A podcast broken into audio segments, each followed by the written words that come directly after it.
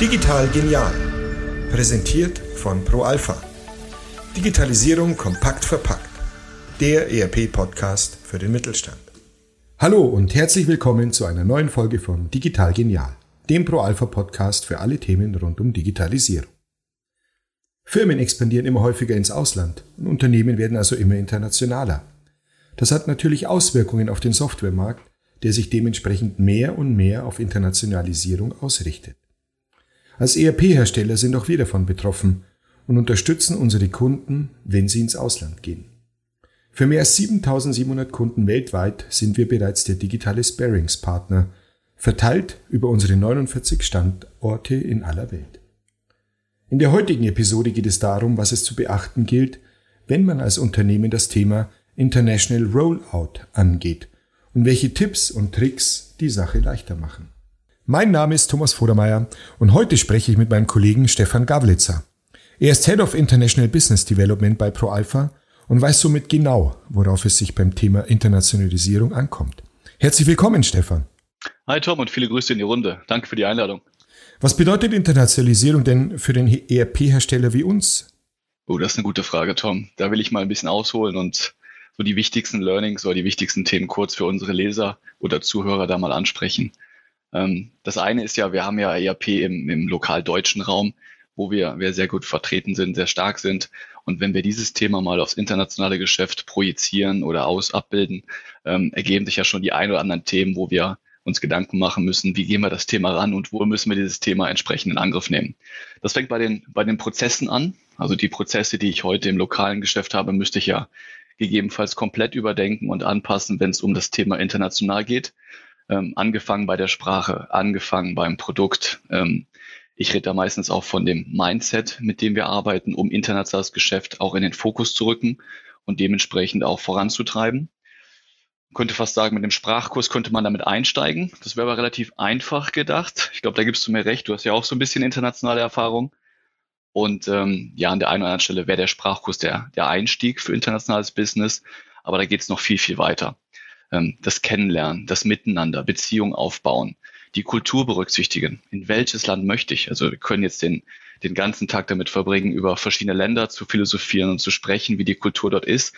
Aber ich glaube, wir wissen alle, dass die Kulturen, sei es mal jetzt in der Ostküste gegenüber Westküste, entsprechende Länder nicht unterschiedlicher sein kann. Das haben wir ja auch in Deutschland mit Dialekten, wenn du dich, dich da mal dran erinnerst, wenn du mit jemandem im Norden sprichst und mit jemandem im Süden haben wir auch Dialekte, die dort den Unterschied in unserem Land ein bisschen, bisschen klar machen oder auch ein bisschen worauf achten müssen. Und damit das Thema, was für so einen ERP-Softwarehersteller konkret wichtig ist, noch ein bisschen vollständiger wird an der Stelle, um deine Frage auch zu beantworten, die Organisation und die Menschen dahinter. Die machen das Geschäft ja nachher aus. Also wenn ich jetzt als Mittelständler, als Konzern ins Ausland gehen möchte, habe ich ja erstmal ein Produkt, was ich in dieses Ausland ähm, adressieren möchte und den entsprechenden Anforderungen gerecht werden möchte.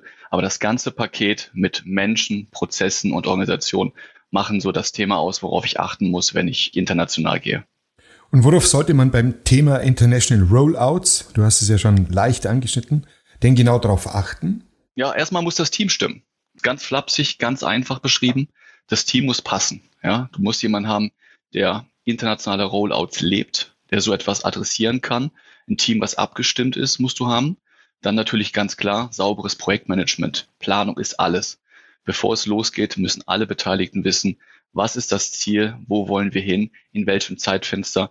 Man könnte sozusagen das klassische Projektmanagement, was wir, ich sage mal, in unserem Umfeld im deutschsprachigen Bereich kennen, ähm, einfach aufs internationale Geschäft projizieren mit dem Zusatz, in welches Land möchte ich gehen.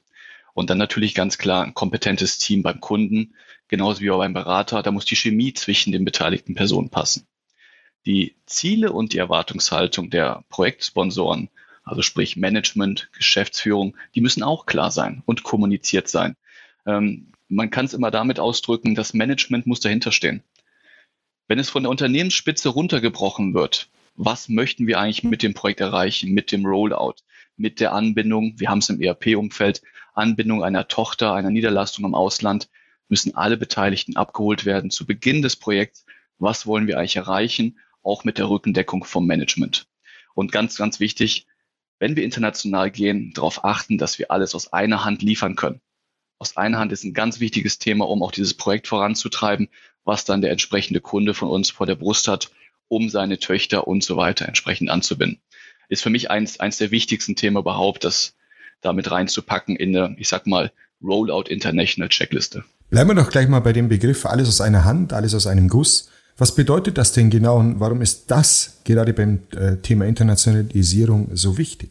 Da muss ich ein bisschen tiefer greifen und auch ein bisschen trennen, was, was alles aus einer Hand für uns bedeutet oder für den Hörer, der es dann jetzt gehört hat oder hört.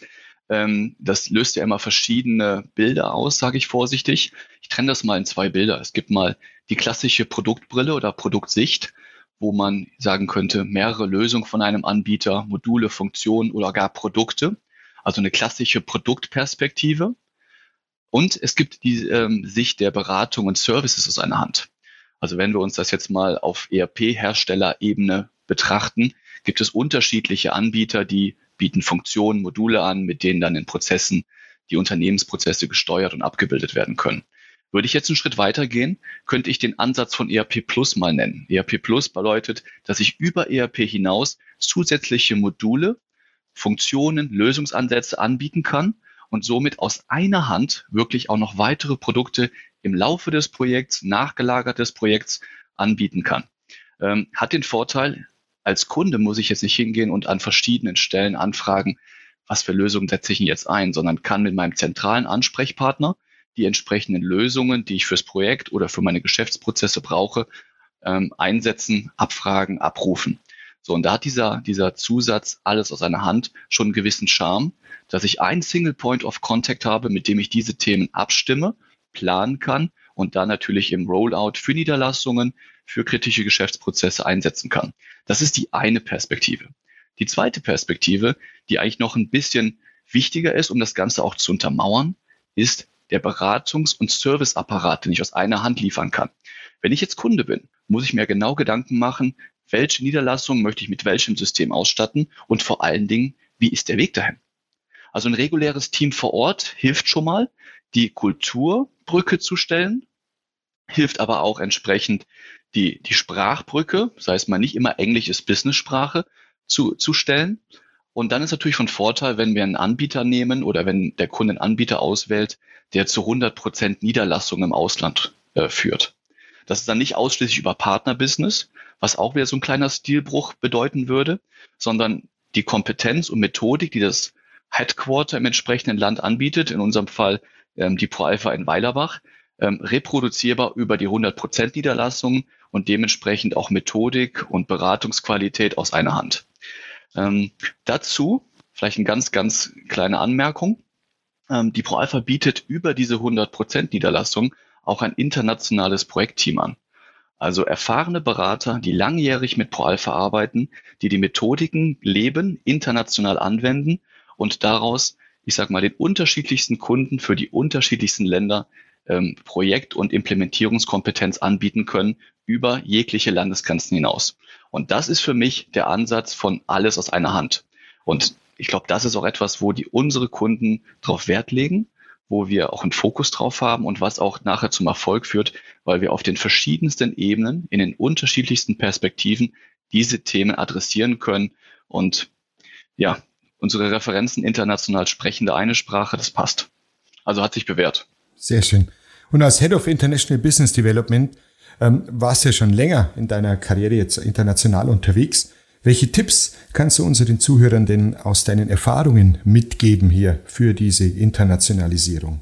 Ja, ich, ich glaube, etwas, was, was nicht so, so auf jeder Seite oder auf den ersten Seiten in den, in den Büchern für Internationalisierung steht, etwas, wo, wo jeder, der ein bisschen durch die, durch die Welt reist, ähm, mitreden kann, ist ähm, das Thema gemeinsam solche Themen anzugehen, Internationalisierung, als auch partnerschaftlich an, an solche Themen ranzugehen. Das klingt immer sehr, sehr einfach, sehr, sehr, sehr, sehr plump, wenn man sagt, partnerschaftlich an Themen rangehen. Das machen wir ja sowieso. Aber ich glaube, dass wir ähm, auf der Kundenseite oftmals die ersten Erfahrungen durch die ersten Rollouts sammeln. Und wenn es nicht die ersten Rollouts sind, durch, ich sage mal, weitere Rollouts in Ländern, wo man noch nicht vertreten ist, also indirekt auch neue Erfahrungen sammeln. Und ähm, ja, es ist nicht verkehrt, wenn man mit diesen Themen auch in Richtung Hersteller, Lieferant offen mit umgeht. Und ja, als ERP-Anbieter sehe ich uns nicht nur als Lieferant, sondern als Partner für solche Themen und kann auch dieses Thema gemeinsam und partnerschaftlich das Thema voranzutreiben nur empfehlen für jeden, der ins Ausland geht. Also als Learning oder als, als ähm, Tipp an der Stelle sage ich ganz offen, ähm, das Thema Internationalisierung offen ansprechen mit den Beteiligten, relativ früh in den offenen Austausch zu gehen, auch Erfahrungsaustausch, Meinungsaustausch, wie könnte man so ein Thema gemeinschaftlich ähm, aufsetzen und nicht in eine, in eine reine, ähm, ich sag mal, Angebotsanfragesituation brechen, wo man, wo man sagt, okay, an der Stelle hätten wir gerne jetzt ähm, ein Angebot für ein Rollout. Wir haben uns drei Länder ausgesucht und jetzt müssen wir wissen, was das kostet und dann machen wir das, sondern relativ frühzeitig auch die Planung und die Strategie da mit dem, mit dem Partner oder mit dem Lieferanten abzustimmen.